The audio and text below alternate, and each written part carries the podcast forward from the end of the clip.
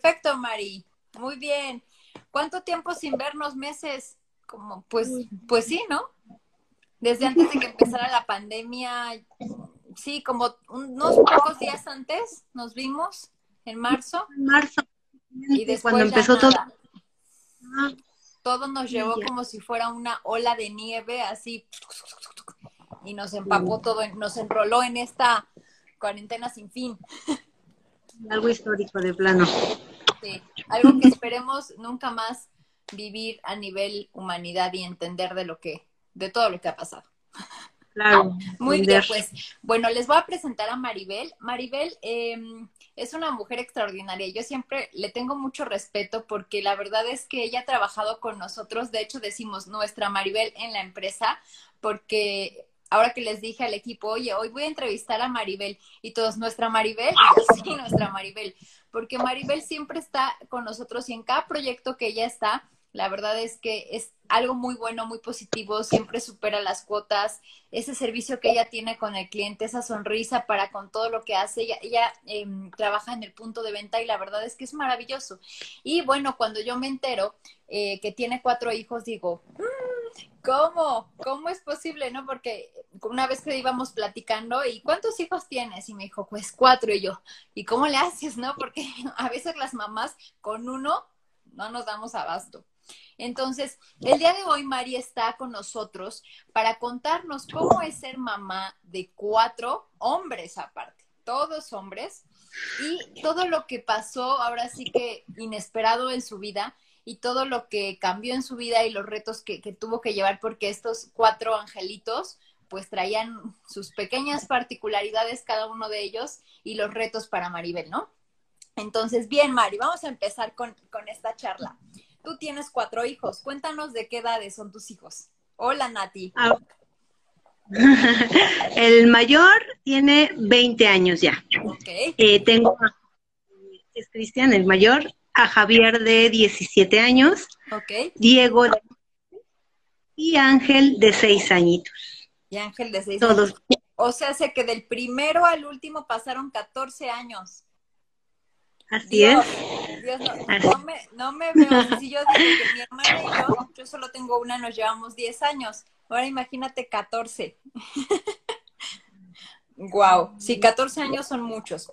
Y cuéntame, entonces, tú fuiste mamá, el primero que es Cristian y que tiene 20 años, ¿a qué edad fuiste mamá por primera vez? A los 20 años. Ok, a los 20 años. Tú tenías 20 años.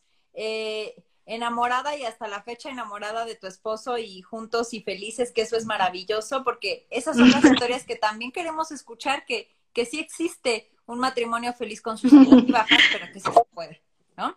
Entonces, tú tenías 20 años cuando nace Cristian. Cuéntame, ¿cómo fue ser mamá por primera vez? Pues mm, a lo mejor no fue tan planeado, pero sí muy esperado. O sea, eh, fue muy bonito, como estábamos en la cúspide del amor en ese momento, o sea, de que recién casados, este, entonces llega un bebé a consolidar ese cariño, ese amor, y pues felices, ¿no? Muy, muy felices. Eh, de hecho, mi bebé fue prematuro, pero no sé, siempre en mi corazón había una confianza, no había temor de que algo malo pasara, o sea, siempre fue eso, la confianza en, que todo iba a estar bien. Y pues sí, nació mi, bebé, eh, estábamos viviendo en Michoacán y, este, yo estaba en un ambiente extraño a lo que a lo que estaba yo acostumbrada, yo viví siempre aquí en el Estado de México y cuando nos casamos nos fuimos para allá, entonces era así como que muchas emociones. Pero mi, mi bebé llegó a hacerme compañía, entonces fue la felicidad total. Correcto. Es, eso que dices es bien importante porque a pesar de que uno tiene a su compañero, como yo le llamo, a su socio de vida, cuando llega a ti un hijo, y no sé cómo sea con las hijas, porque yo solo tengo hijos y Maribel también, no puede decirnos qué onda con las niñas, pero cuando es un niño, hay un vínculo entre mamá e hijo muy bonito y sí se convierte en tu compañero, ¿no? O sea, cuando, su papá no está, le digo, vente mi amor, o sea, o le digo, vente compañero mío, porque está, está contigo y se convierte como en ese compañero cómplice y eso es muy bonito. Sí. Entonces tú, tú tuviste un reto más, más complicado. Entonces tú te vas a vivir a Michoacán, allá nace tu, tu primer hijo y, y tú obviamente después de, de, estar acostumbrada a vivir en una ciudad tan grande como es la de Ciudad de México, Estado de México, que es zona conurbada, ¿qué retos enfrentaste estando por allá? ¿Qué fue lo que más te costó trabajo? Mm, fue un cambio total, fue un inicio en todos los aspectos, no nada más este en que nos casamos recién, sino que final, finalmente yo no conocía a nadie allá, no había familia, no había este amigos, vecinos, conocidos de la infancia, no había nada, todo fue un inicio total. Entonces, eh, pues sí fue un poquito brusco, entre comillas, eso. Eh, digo brusco porque pues, estaba el cariño de mi pareja, ¿no? De, este, y pues eso nos mantuvo, o sea, como que luchamos juntos, ¿no? Eh, hubo una situación difícil económicamente, porque ya sabes, este, pues nos casamos de manera un poco impulsiva. okay. Em, entonces no teníamos una preparación, eh, ¿cómo te diré?, psicológica de, de lo que nos echábamos encima, pues. Pero creo que supimos superar eso, ¿no? Porque no fue de que, bueno, como he visto parejas eh, actualmente jóvenes que, que al encontrarse esa sorpresa de lo que implica un matrimonio, pues luego, luego a, a romper, ¿no? No, nosotros creo que nos fortalecimos. Sí. Ajá, creo que nosotros nos fortalecimos y nos ayudó precisamente el estar los dos en un ambiente diferente. Yo creo que pues éramos lo único que teníamos como apoyo y pues nos fuimos levantando, ¿no? Y gracias a Dios, mira, aquí seguimos. Mira, una de las cosas, de los aportes más, más bonitos que en estos pocos minutos ya ha hecho Maribel es qué importante es en la medida de lo posible, y no sé las circunstancias por las cuales tuvieron que irse a vivir a Michoacán, pero el estar solos para los dos, eh, en ese punto de, era nuevo para los dos todo, y los dos se apoyaron mucho. Y esa parte del casado casa quiere, eso es muy cierto, porque cada vez que te encuentras con tu familia, cuando tú tienes tres, se dicen que tienen tres familias, ¿no? De donde tú vienes, que es donde tú naciste, la que tú vas a formar con tu pareja y la de tu pareja, ¿no? Entonces son tres familias, todas son familias, pero son tres. Y cuando en un matrimonio empiezan jóvenes, no importa, ¿eh? Porque eso, eso, eso, mira, yo me casé más, más este, grande, me casé a los 27 años, sí, casi a los 28. La verdad es que también no creas que esos ocho años de diferencia ya eres súper madura y toda una serie de cosas, ¿no? Pero al final del día, el estar solos y el estar juntos sí fortalece ese matrimonio, porque son los únicos responsables de la convivencia. Entonces, eso qué, qué bonito es porque salen adelante con sus decisiones, con sus valores y con sus costumbres, no con los de la familia de él o tu familia, ¿no? Exacto. Entonces, primer gran aporte, parejas, a la edad que se casen, el casado casa quiere y es por eso. Si por alguna razón no tienen todavía la posibilidad de tener, es un huequito, ¿eh? Tampoco necesitan tanta comodidad, porque cuando uno empieza con un huequito que tenga para los dos es suficiente. Pero si no lo tienen, mejor espérense, porque sí, sí está complicado. Eh, yo soy el ejemplo de eso. Mi huequito era un huequito donde nada más cabía la cama y un mueble para la ropa, te lo juro. Pero mira, gracias a Dios, poco a poco nos fuimos levantando. es correcto. Muy bien, Mari. Y entonces en este trayecto tienes a Cristian, nace Cristian tres años después. ¿Te embarazas de este, nuevo? Sí. Este, a mí um, siempre me han gustado los niños. Eh, en general, yo siempre estuve rodeada de sobrinos, amiguitos, vecinitos. Yo era la que me ofrecía cuidar a todo pequeño. Este, pero cuando tengo a mi hijo, eh, aún teniendo la opción de poderlo ayudar a jugar con los primitos, con dije, no, yo quiero que mi hijo tenga un compañero y que sea igual que él, un varón. O sea, yo sí lo quería, un varón. yo quiero una niña. No, yo sí quiero un niño. Y sí, eh, esa fue la intención de, de, mi segundo niño, de ya quiero otro compañerito para mi hijo, y nació Javier okay. en el 2003. Okay. Y sí, se amaron mucho desde entonces, se quieren mucho. Qué bonito. sus peleas. Claro, sería muy, muy absurdo pensar que los hermanos nunca se van a pelear. Sí, pues, fuera de eso, créeme. Una parte. Y entonces nace Javier, Cristian tiene tres años, y ahí tú, me dices que empiezas como a notar cosas en, en Cristian. Claro.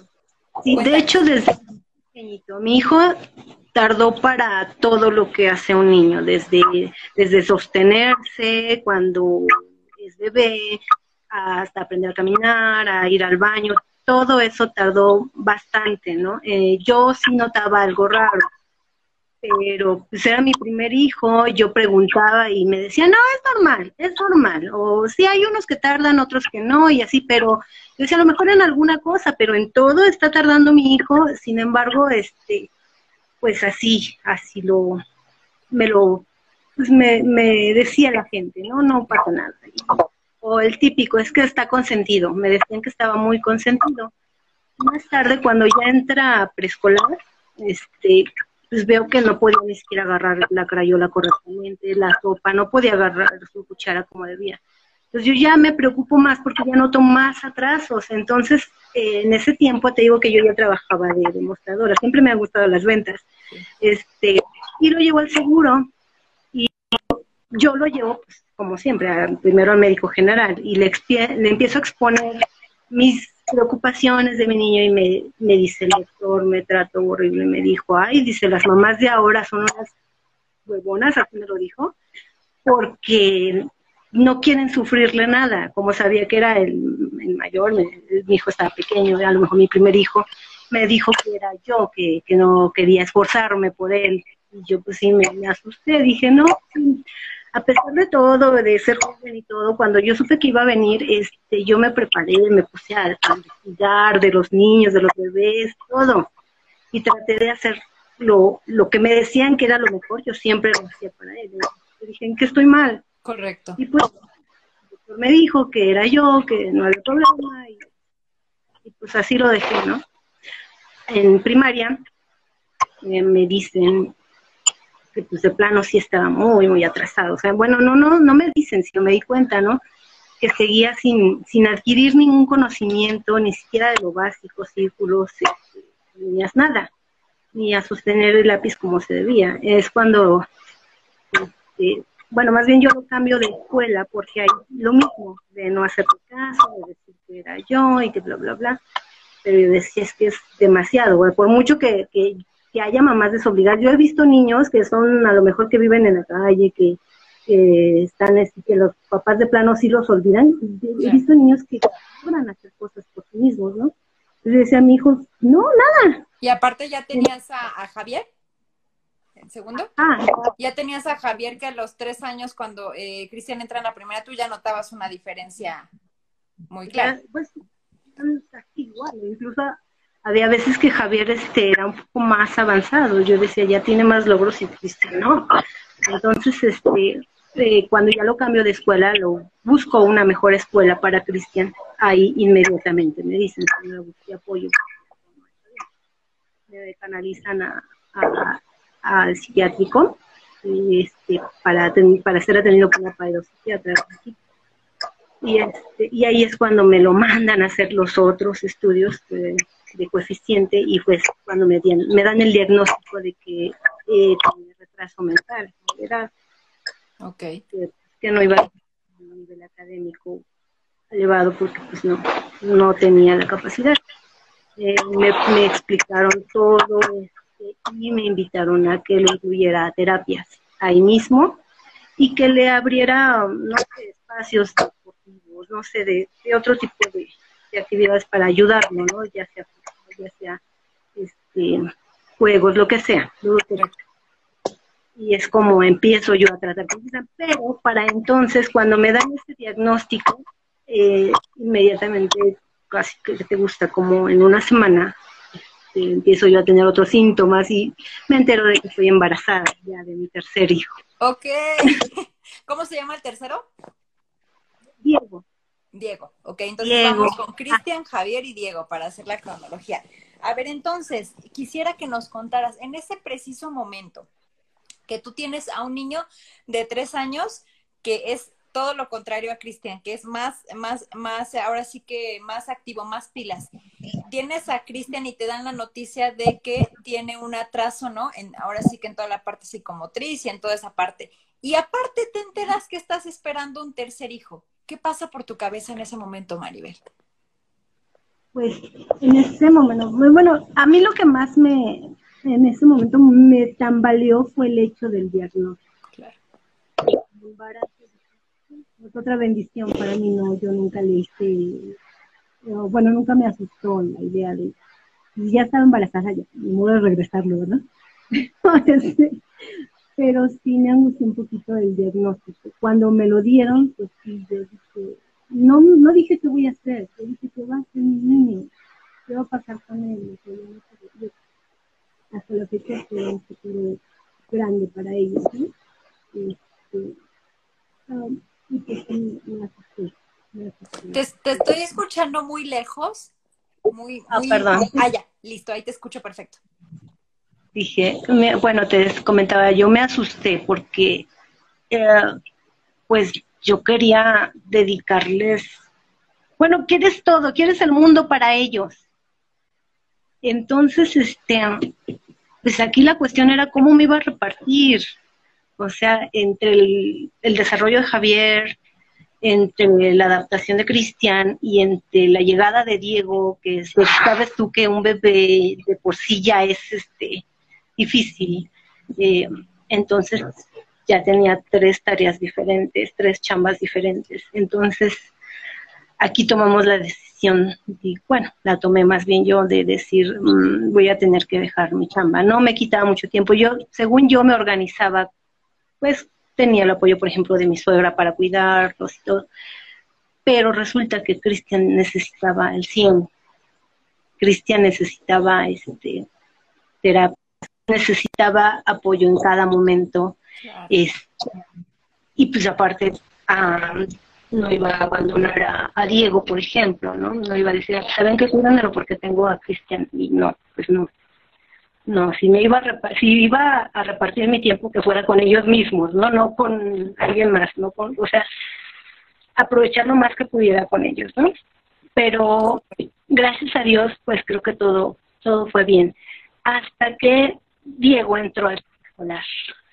Ah, ok, a ver, bueno, entonces, para hacer nada más una pequeña pausa y una, y una recapitulación, escuchen lo que dice Maribel. O sea, llegó un momento en, la vida de Maribel que dijo, tengo a mi hijo Cristian con este diagnóstico, tengo a mi hijo Javier que está creciendo y tengo un niñito que viene que, que también merece toda mi atención y todo mi apoyo y, toma una decisión, como dice ella, para ella la más difícil porque ella ama su trabajo y ama lo que hace y le encanta, le encanta trabajar. O sea, es de estas mujeres que yo conozco que le encanta hacer lo que hace. Y dimos, o sea, llega un punto de la vida, y lo comentábamos justo con Liz la semana pasada, de decir, si en algún momento tomas la decisión de dejar de trabajar por cuidar a tus hijos, está bien, no, no, no te sientas mal, o sea, por eso, ¿no? O sea, como decir a todas las mujeres, si pueden combinar su, su, su, parte de, de profesional, de, del trabajo con la parte de los niños, está bien, pero si toman la decisión de dejar o pausar su trabajo también está bien. Entonces, esa es una de las decisiones, como les dice Maribel, pues más fuertes, pero en definitiva ella decidió pausar, hacer una pausa en su, en su trabajo y dedicarle el 100% a sus hijos. Sin embargo, cuando Diego ya crece y entra al preescolar, recibe otra noticia. A ver, cuéntanos ahí qué pasa. Bueno, eh, es que esto siempre ha sido como que cuestión de prioridades, ¿no? Así, porque yo siempre he creído que se puede sí se puede, sí podía lo del trabajo. A diferencia de otras mujeres, yo tenía el apoyo de mi pareja, de mi esposo, eh, eh, donde decía yo, bueno, económicamente creo que podemos esforzarnos un poquito, ¿no? Eh, cuando yo llevaba a terapia a Cristian, en los mismos, pues yo, llevaba a Diego conmigo, no podía dejarlo. Entonces, desde que él estaba bebé, empiezan a notar, los mismos doctores me dicen, va a tener que traer a su niño. Yo, ¿por qué es? Es un bebé, todos los bebés son traviesos. Pero créeme, Diego era en exceso. Este, cuando aprendió a caminar, él aprendió corriendo. Este, se lastimaba. Bueno, mis hijos parecían que no sentían dolor. todos mis hijos, o sea, se caían, sangraban y se levantaban y corrían. Nunca fueron de estos pequeños que, que corrieran con mamá porque se tropezaron, nunca hacían eso, ellos se lastimaban. Yo había veces que yo los veía ya con un raspón y yo decía, ¿qué te pasó? Y ellos me decían, no sé, no sé. Eh, entonces me dicen que lleve a Diego porque lo notaban desde que, de cómo lo, cómo, lo veían cuando yo estaba en terapia con Cristian, que, no se mantenía quieto y todo eso. Lo llevé y le diagnostican TDAH, trastorno por déficit de atención y hiperactividad. A. Um, ajá. Y tú sabes que pues lo que hacen en el científico siempre es recetarte el medicamento. Yo dije, no, porque, ah, ¿qué crees? Que yo había visto muchas cosas en la tele, que hace daño, que si los duerme, que si les causa, no sé, muchas cosas. Entonces yo dije, yo no voy a medicar a mi hijo. Pero eh, resulta que Diego fue un caso un tanto extremo, extremo. Él a los, ah, yo lo metí a la andadera a mi niño.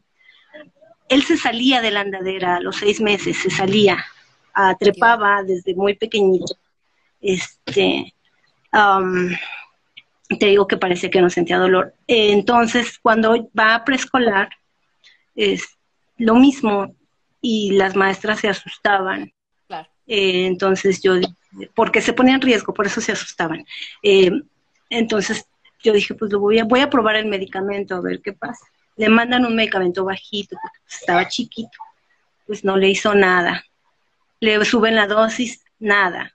Le cambian el medicamento a uno más fuerte y medio se controló, porque no pasó lo que me decían que se iba a dormir y eso, no, medio se controló.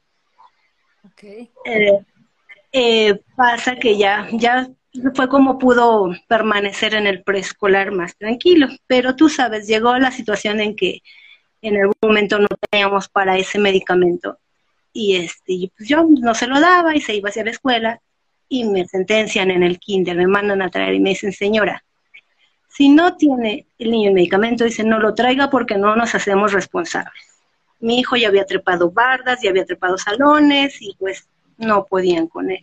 Dios. Entonces tuve que proponerme que no le faltara nunca el medicamento para que él tuviera un poquito más de concentración y calma, o sea, que que tuviera un poquito más de control de sus impulsos, porque se arriesgaba demasiado. Esta fue la principal razón por la que yo decidí medicarlo, eh, que se ponía mucho en riesgo.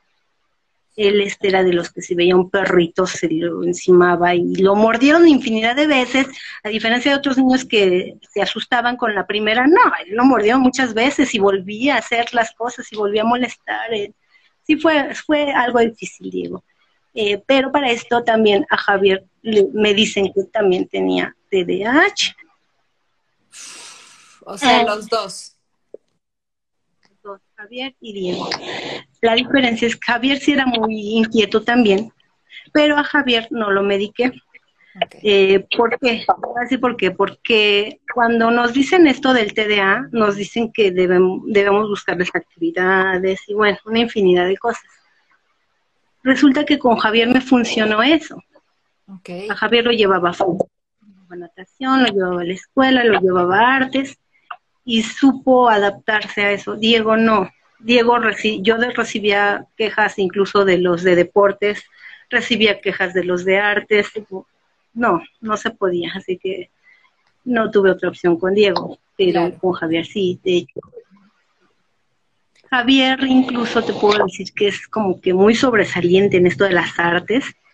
Eh, llegó al grado que llevaba, Javier llevaba equipo de natación, equipo de fútbol, equipo de básquetbol, sabe tocar guitarra, sabe tocar bajo, batería, canta y bueno, hace muchas cosas, bien padre.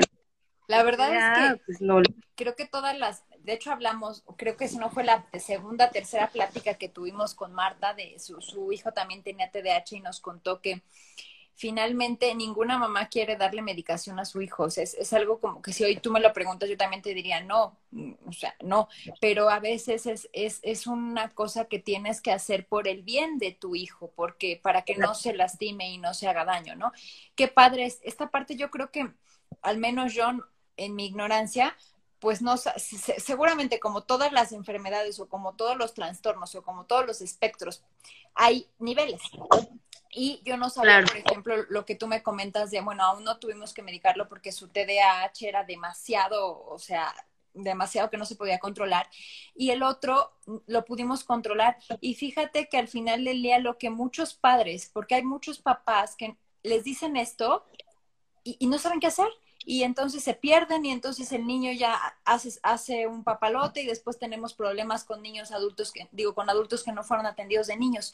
Entonces, qué bendición lo que me comentas de Javier, que es bueno en muchas cosas y sabe un chorro de cosas porque ese mismo problemita, por decirlo, le trajo tanta sabiduría en tantas cosas. Y eso creo que no nos ponemos a pensar en eso, ¿no? Que, que realmente es, es lo padre. Yo, yo, yo siempre he pensado, Mari, que yo de chiquita también tenía TDAH, pero no en un nivel extremo. Pero yo nunca, y hasta la fecha, yo no puedo no puedo estar sin hacer nada nunca. Entonces, yo creo que tú también, pero en un nivel que podemos controlar, en un nivel que al final del día con trabajo y con actividades hemos podido controlar de alguna u otra manera solos. Porque siempre que escucho hablar de, de podcast y leo libros y todo eso, hay conductas que yo me acuerdo que de chica tenía y yo, creo que tuve, pero los, lo, lo supe o mi mamá como me ponía a hacer mil cosas y subíamos y bajábamos, lo pudimos controlar. ¿Y qué es lo que le pasó a Javier, no? Que con todas las actividades a las que lo inscribiste, pues no necesitó el medicamento. Y curiosamente, mientras más actividades tenía, mejoraba su nivel académico, créeme. Antes de todas las actividades eran cero, cero, cero, uno en sus exámenes, era un, eh, sus libretas estaban vacías, ¿no? pero a partir de todas las actividades mejora. Pero con Diego tuve esta complicación, a pesar de que ya estaba medicado. Fíjate, aquí con Diego yo encontré un punto intermedio, porque en sus revisiones sí me dijeron, necesita más medicamento. Y yo dije, no, ya con este. Con este, ya lo, con lo demás yo creo que podemos echarle los kilitos y, superaremos esto, ¿no? Pero pues yo creo que ya con este. O sea, uno como papi evalúa, ¿no? Como dices tú, vamos a evaluar qué tanto, este, pues qué tanto lo necesitamos, ¿no? Sí lo, sí lo necesitaba, de que lo necesitaba, lo necesitaba, se arriesgaba demasiado. Y hasta la fecha es travieso a pesar del medicamento, pero creo que es algo que puedo soportar. Eh, y bueno, aquí lo, lo complicado fue que al meterlos a todas las actividades, obviamente es, es tu tiempo, ¿no? Es nuestro tiempo. Entonces yo lo que sé es meterlos a todos parejitos, ¿no? para poder darnos esta chance. No podía yo dejar a uno aquí, y Laura, mi... bueno, los meto a todos. Este, y pues así créeme que fuimos avanzando. Cristian alcanzó un, un nivel eh, más que nada personal, académico, no, definitivamente no hicimos todo lo que pudimos y hasta la fecha, a pesar de que ya tiene 20 años, yo todavía sigo manejando, ponerle plantillas, ponerle letreros. Él no logró este, la lectoescritura. su coeficiente es de 40 y, no, perdón, sí, 45. O sea, menos de la mitad. Entonces, no logró consolidar la, la lectoescritura, pero te puedo decir que él es independiente es más, de todos mis hijos, Cristian ahorita es el más este, aplicado del mundo en cuestión de que lo primero que hace por la mañana es sus quehaceres, él tiene su responsabilidad, él, yo no tengo que hacerle nada, te puedo decir que al contrario, me ayuda más él a mí que yo a él. Eh, pero cuando él empieza a tener esos resultados, es cuando yo empiezo a ver, a ver que ya, que ya voy a poder igual yo también, este, regresar a lo que me gustaba, ¿no? Yo digo, bueno, creo que ya estamos del otro lado, ya puedo ahora sí, no sé, encargarlos. Ah, porque déjame decirte que también hubo un tiempo en que quise regresar, pero el problema de Diego era tan fuerte que todo el mundo me decía, déjame a los otros, pero a Diego no a Diego no te lo cuido. Te puedo cuidar a tus otros hijos, pero a Diego no. Siempre, en todos lados fue esa respuesta. Entonces, pues igual, por ahí ya no pude yo retomar todavía, hasta que pudiera alcanzar otro nivel más, más alto, ¿no? Eh, cuando pues ya pasa el tiempo y ya logramos este como que estabilizar nuestro barco aquí emocional con mis hijos. Eh, Javier ya tenía sus actividades deportivas, artísticas, Cristian ya era súper independiente, eh, eh, Diego era un poquito más, bueno, no tan controlado, pero ya en este, mi, mi, familia también le empezó a encontrar el modo, ¿no? ¿Cuántos años tiene Diego ahorita? Ahorita ya tiene 11 años. Ok, 11, ok. Este, y fue que, mm, pues ya como que, no sé si nos alucinamos de más, pero dijimos, creo que ya estamos bien. Sería lindo tener una niña, ¿no? ok. ok. ¿Y nace? Y pues, Ángel. Ángel. No, En 2013 llega Ángel nos engañó. Nació el 28 de diciembre, nos hizo inocentes palomitas, porque en el ultrasonido decía que iba a ser niña. Ah, sí. sí. Ah, Y nace el 28 de diciembre. Míralo nada más que inocente palomita que te dejaste engañar. Exacto, nace un niño. Este, poquito de dificultad porque nació de siete meses, estuve un mes en el hospital. Bueno, pero llega y nos hace la vida muy feliz a todos porque ya sus hermanos ya más grandes, ya conscientes, también felices. Yo no les delegaba responsabilidades, pero ellos eh, se entregaron a apoyarnos, ¿no? Así de, yo quiero ahora cargarlo, ahora yo le cuido, ahora yo le cambio el pañal, en fin, una apoyadera y la emoción de tener a un bebé en casa, entonces tampoco fue tan difícil, ¿no? Eh, te puedo decir que hasta la fecha, eh, creo que ahorita lo más complicado viene, sí sigue siendo un poquito ciego, pero ya no tanto en hiperactividad, sino pues la, la inatención, es el que, la concentración que todavía le falta, pero de ahí en fuera, eh, te decía hace rato de las prioridades. Este, uno como papá, eh, hay tantas y tantas cosas que tienes que enseñarle a tus hijos, hay muchas y muchas cosas que tú quieres para tus hijos, pero a veces no puedes todo. Entonces debes de priorizar a veces algo, que es lo más importante. Para mí, creo que siempre han sido los valores. Eh, a lo mejor porque me resigné a que no iban a dejar de ser traviesos, ¿verdad? Y ya, pues, tanto así como para tenerlos quietos, ¿no? Entonces yo dije, por lo menos que entiendan que, que deben ser buenos, de, eh, evitar este conflictos. Eh, teníamos mi esposo y yo una problemática, no. estábamos, este, diferíamos mucho en, la idea de del defenderse. Okay. Eh, tú sabes que los niños tienen problemas, ¿no? Me pegan y me pegan. Entonces mi esposo era de ah, si te pega, rómpele su cara, ¿no? y yo, yo siempre me opuse a eso y, discutí mucho con él y yo a mis hijos siempre les dije, no, pegar es malo, no peguen, vayan y acusen y digan, pero no, y si ese niño sigue, aléjense de él, o sea, nunca, nunca para mí fue defiéndanse, porque creo que mis hijos tienen muy desarrollado su instinto, entonces yo creo que no necesitaba yo decírselos, y si yo les decía era como darle alas a la violencia.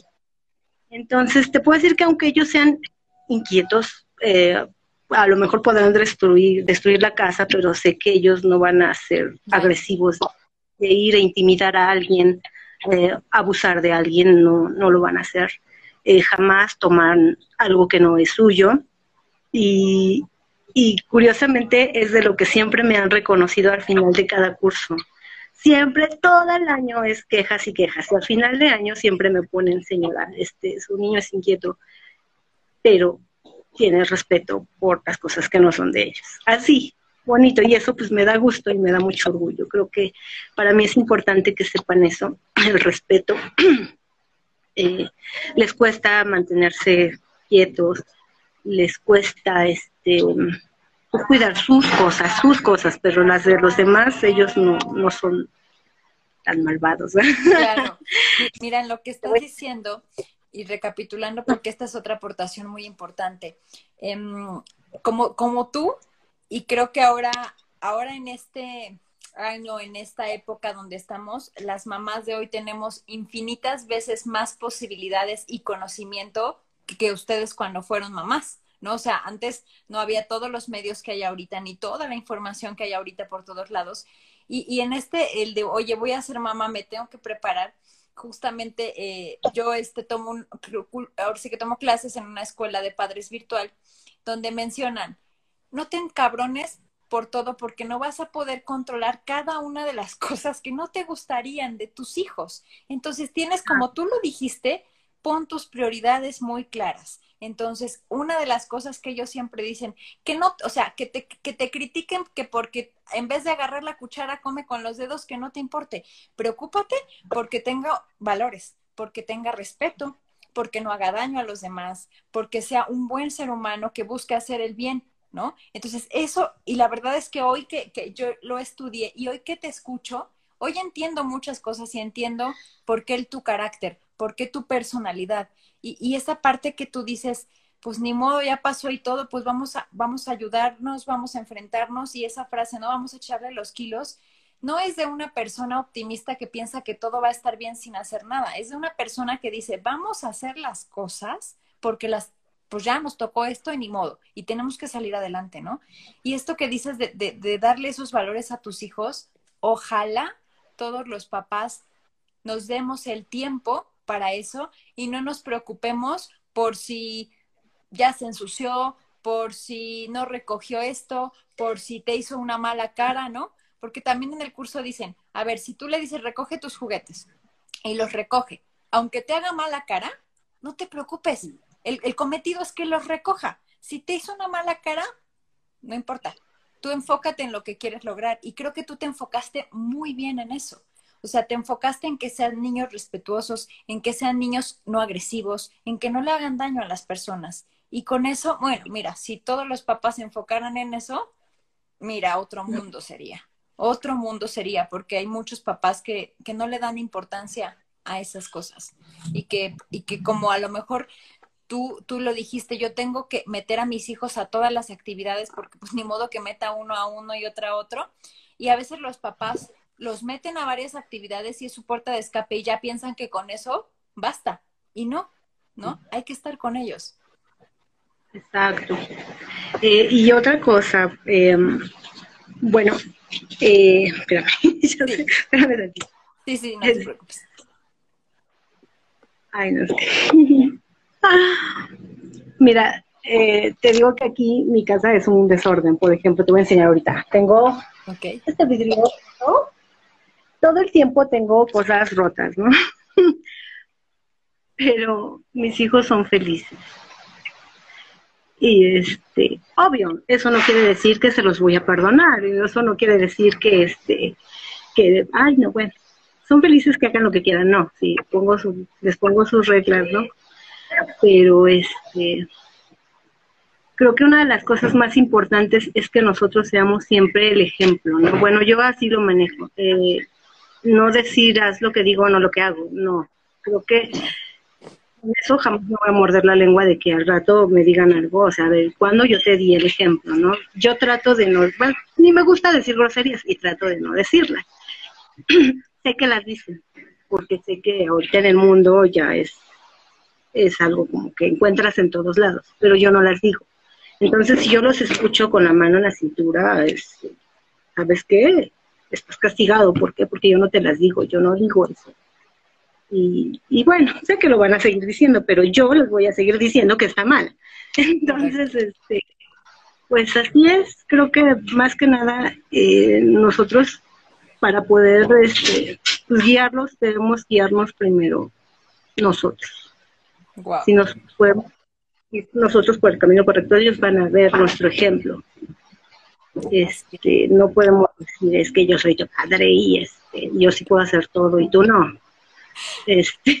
Ay, Mari, esa es una de las cosas que luego yo le digo a mi hijo. Un día, de esas cosas que siempre quise decir, pues porque soy tu madre lo vas a hacer, pero lo digo de broma, ¿no? O sea, como... Yo sí se dice. Y lo dices a veces, ¿no? No, no creo que de repente no, no se te salga la mamá este cavernícola que todas llevamos dentro, pero esta, esta parte que estás diciendo como aportación, se los hemos dicho y ha salido en varias pláticas. No se trata de educar a un niño con un manual. ni con reglas que leíste, eso no funciona. Se educa a los hijos con el ejemplo. Y si mañana tus hijos se la pasan gritando, se la pasan contestándote y se la pasan pegándote, es porque tú lo haces. Porque no hay otra forma, y yo lo he aprendido en mis casi dos años que tiene mi hijo. La verdad es que yo antes decía, sí, le, o sea, sí, un manazo, ¿no? Y de repente no te lo voy a negar, o sea, de repente le doy sus manazos, pero trato de no hacerlo porque al final del día, él, él cuando, cuando yo le daba un manazo, pues él me lo regresaba, porque va a decir, pues así se trata, ¿no? O sea, si me pegas, te pego. Y, y eso es el, el, ejemplo básico de educar con el ejemplo. Ahora he aprendido otras tácticas y cuando se enoja hasta le hablo más despacio y eso lo va calmando y todo, y él va entendiendo. Entonces, finalmente, no eduquen con un manual, ni educan con lo que digan, eduquen con lo que hagan. Eso es ahí donde está la clave para los niños. ¿Correcto? Pues, y, y bueno, ay, como siempre se nos va el tiempo súper rápido, ya vamos 45 minutos. Me gustaría que nos dijeras qué consejo, bueno, en primera, que nos digas, es muy bonito tener cuatro hijos, ¿verdad? Sí, uh, ¿qué te crees? Te puedo decir que los hijos eh, son potenciadores de emociones. Quien no tenga hijos, ¿cómo les voy a decir por qué? Todos hemos sentido felicidad, tristeza, enojo. Todas esas emociones son más, fuertes, son más fuertes cuando se tienen hijos. Tú pudiste haber sufrido horriblemente por algo que te hayan hecho, pero créeme que no hay dolor más grande que cuando ellos están sufriendo que cuando a ellos les pasan las cosas, que cuando a ellos se accidentan. Tú te puedes haber lastimado, cortado, pero si a ellos les pasa, el dolor es mucho más grande para ti. La felicidad que tú conocías antes es muy, muy bonita y todo, pero igual te digo que ellos potencian todas esas emociones, ellos multiplican esos sentimientos y pues es lo padre. Igual también cuando te enojas, no decirte. Sí. Pero pues no porque te enojes más, sino porque ahí yo creo que ni, ni, ni, ganas te dan de querer desquitarte. Bueno, yo me he enojado mucho, te digo, me han roto cosas. Eh, tenía, yo cuando era joven tenía muchísimos adornitos, muchísimas este, muñequitos, todo eso desapareció. Si tú vienes a mi casa ahorita, no vas a encontrar nada bonito no hay adornos, no hay nada. Tengo vidrios rotos, este, tengo mis cuadros torcidos, todo está feo, ¿no? Pero, y, y sí, me ha enojado mucho. En el momento cuando me hacen algo, me han enojado mucho. Pero en mí no nace el deseo de venganza, de odio, ¿no? O sea, no, te enojas, pero no, no quieres ir más allá, como lo harías a lo mejor con otra persona que te destruya o algo, ¿no? No, o sea, es algo maravilloso, o sea, es raro, ¿no? Es, raro, pero, pero sí, es cierto. Este, por aquí voy a leer un poquito los comentarios que nos, que nos hicieron. Por aquí Nati te dice, te queremos, Mari hermosa, eres una, eres una mujer maravillosa qué bello eh, de lo que dijiste de, de, que los niños potencializan esas emociones. También Keta dice, muy buena definición, los niños potencian las emociones. Fíjate que yo nunca lo había pensado hasta, hasta ahorita que tú me lo dices. Y sí, ¿no? O sea, afortunadamente a mi niño nunca le ha pasado nada que yo tenga que estar realmente preocupada, ¿no? Pero desde que se cae y se hace un chichón, y yo digo, Dios, ¿por qué no me pegué yo y me caí yo? O sea, porque no quieres que sufran, porque, porque el dolor de ellos te duele mucho, y cuando están tristones también sientes, y yo todos los días, es correcto, y, y, tú sabes eh, que a mí la parte de desarrollo personal me mueve mucho y que desde que doy clases de eso entiendo perfecto que la felicidad la traes tú, que tú eres una persona feliz y justamente lo que dijiste, yo se lo digo a mi, a mi hijo todas las mañanas, le digo, hijo, yo quiero que tú sepas que yo soy una mujer feliz. Y sé que nadie te nadie, nadie llega y te dice, te doy, o sea, te doy a, a, mí para que seas más feliz, ¿no? Porque nadie se entrega de esa forma, como si fuera una bolsita o un regalo a la felicidad. Pero le digo, pero contigo soy más feliz. Y le digo, no puedo explicarte cómo es, pero tú lo acabas de decir, lo potencializa finalmente los hijos potencializan todas las emociones y entonces todo lo bonito o lo triste o lo enojado que estés también se potencializa, ¿no? Entonces, qué bello, qué, bello. La verdad es que esta parte de potencializar las emociones me gusta mucho como concepto y creo que lo voy a usar en varias cosas más adelante. Y sí, eso es, así hacen los hijos. Y ahora multiplíquenlo por cuatro y verán que va a ser una, una, una chulada. De este punto es, la decisión de cuántos hijos quieres tener, pues es de cada quien, ¿no? Escuchamos a Maribel y en toda su plática fue, ¿no? Una decisión. No, a lo mejor dijo, bueno, Cristian, o sea, en ese momento como que sí tomó un poquito por sorpresa, pero fue muy deseado y ella se preparó y, y estuvo al pendiente para ser una buena mamá. Luego o sea, eh, eh, nace Javier y luego Diego. Y luego ella, después de años, decide junto con su esposo, conscientemente queremos, vamos a ver si sale la niña, ¿no? Vamos a ver. Bueno, pues ya le salió niño y dijo, bueno, ya. y, y, y ya Mario, o si te sale otro, ya. No, ya no.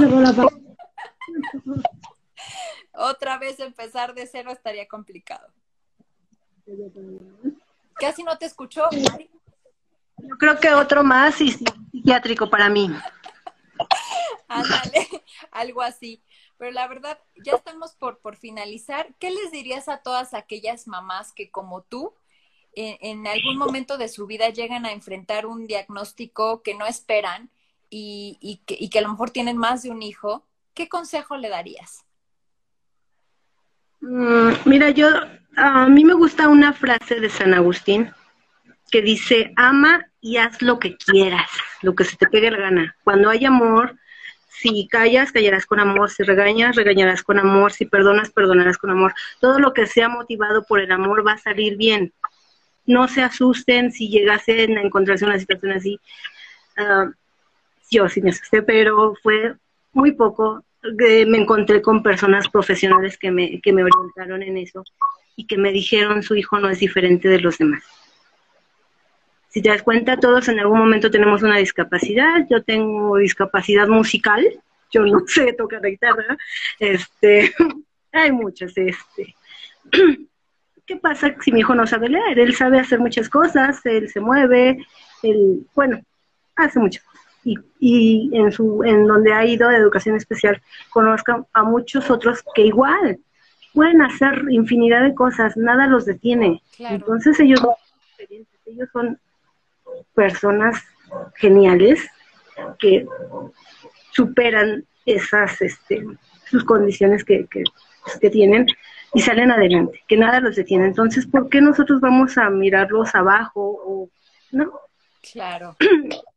También trato de enseñarles a mis hijos, o sea, aquí quitar estigmas de todo. Yo no, aquí no hay este eh, feminismo, machismo, aquí no, todas somos seres humanos, todos tenemos los mismos derechos, cada quien eh, tiene sus propias ideas, aun cuando yo no esté de acuerdo con otra persona, yo voy a respetar a esa persona, no voy a atacar a esa persona, no voy a criticarlo porque es muy su vida, muy su mente y lo mismo les digo a mis hijos.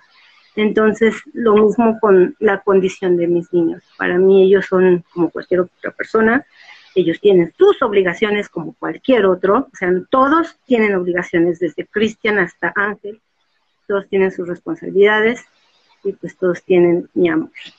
Qué bonito, qué bonito este consejo que, que, que, nos da Maribel a todos, porque uno nunca sabe, ¿no? Ahora sí que todos decimos, tocamos madera y ojalá todo fuera miel sobre hojuelas, pero uno nunca sabe. Y esto que, que dice Maribel de hazlo con amor, es importante. Si lo hace uno con amor, todo lo que uno hace con amor, y, y eso pregúntenselo quien nos está escuchando ahorita y quien nos escuche en la repetición. Finalmente, si lo haces con amor, pregúntense todo lo que han hecho en la vida con amor, seguro les ha salido bien. Entonces no, no tiene por qué ser diferente. Y, lo que dice Mari, bueno, si te vas a asustar, sí, sí, se van a asustar, pero pongan los pies en la tierra y te, hagan lo que tengan que hacer para sacar a sus hijos adelante. Y tres, que nos dio varios consejos al final, no le pongan a sus hijos etiquetas. Son seres humanos, son hijos, con, con, su sí pueden tener una condición, pero si les pones esa etiqueta, pues la van a cargar el resto de su vida en lugar de que les des posibilidades de que si no es bueno para esto, va a ser bueno para otra cosa. Entonces, qué importante. Importante y qué, qué bonito. Te agradezco la verdad muchísimo, Mari, porque ha sido una plática muy linda. Yo cuando, cuando te dije, quiero entrevistarte porque a mí se me hace interesante el tema de que tengas cuatro hijos, que hoy en la actualidad ya la gente ni siquiera quiere tener uno. Entonces, que tengas cuatro es, es interesante. y cuando me, me, contaste todo lo demás, dije, wow, wow, si, si esto iba a ser es, eh, un temazo, bueno, ahora lo fue más por, por lo que por lo que todas las circunstancias las que tú pasaste y por cómo eres tú como ser humano, porque quien te conocemos, sabemos que eres un ser humano muy bonito, muy lindo, muy cálido, y entonces eso reflejas a tus hijos, ¿no? Dice que así es, lo que haces con amor sale siempre muy bien, y claro que sí, por eso estas charlas las hacemos con mucho amor, porque eh, eh, igual en lo refuerzo un poco, estas pláticas y estas charlas salen porque hay tantas mamás pasando lo mismo que nosotras y que a lo mejor les hace bien escuchar que todo va a estar bien, que sí, a lo mejor te vas a tambalear, que sí, no es fácil, que sí es un reto, pero que no estás sola y que vemos muchas mamás en el mundo trabajadoras que estamos aquí para apoyarnos y eso es lo que, lo que es mi objetivo, construir esta red de apoyo de mamás que vengan y cuenten su historia para inspirar a otras mujeres a que no, no se caigan, ¿no? Y no se vayan para abajo. Claro y confiar siempre en nosotros mismos, porque eso nos va a ayudar. Bueno, si confiamos realmente en lo que hemos hecho, en lo que estamos haciendo, va a llegar un punto en donde dices, ya no, ya estamos bien, ¿no? Por ejemplo, es lo que te digo, yo suspendí el trabajo por mucho tiempo, pero llegué a un punto en que dije, mis hijos ya son muy capaces, a pesar de todo. Y bueno, puedo retomar. Y bueno, los conocí a ustedes, ¿no? Sí. Ay, no te retomar. Ahí. ahí ya, ya te escucho. Los encontré a ustedes que me dieron la oportunidad de retomar después de tanto tiempo y pues qué felicidad.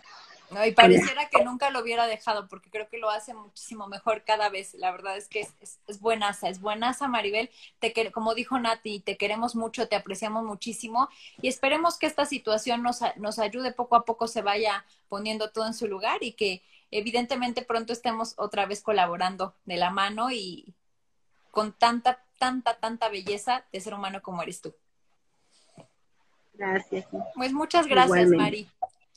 Muchas, muchas gracias. Hemos, hemos llegado al final de la charla. Les agradezco mucho a, a los que estuvieron conectados y a los que lo vean.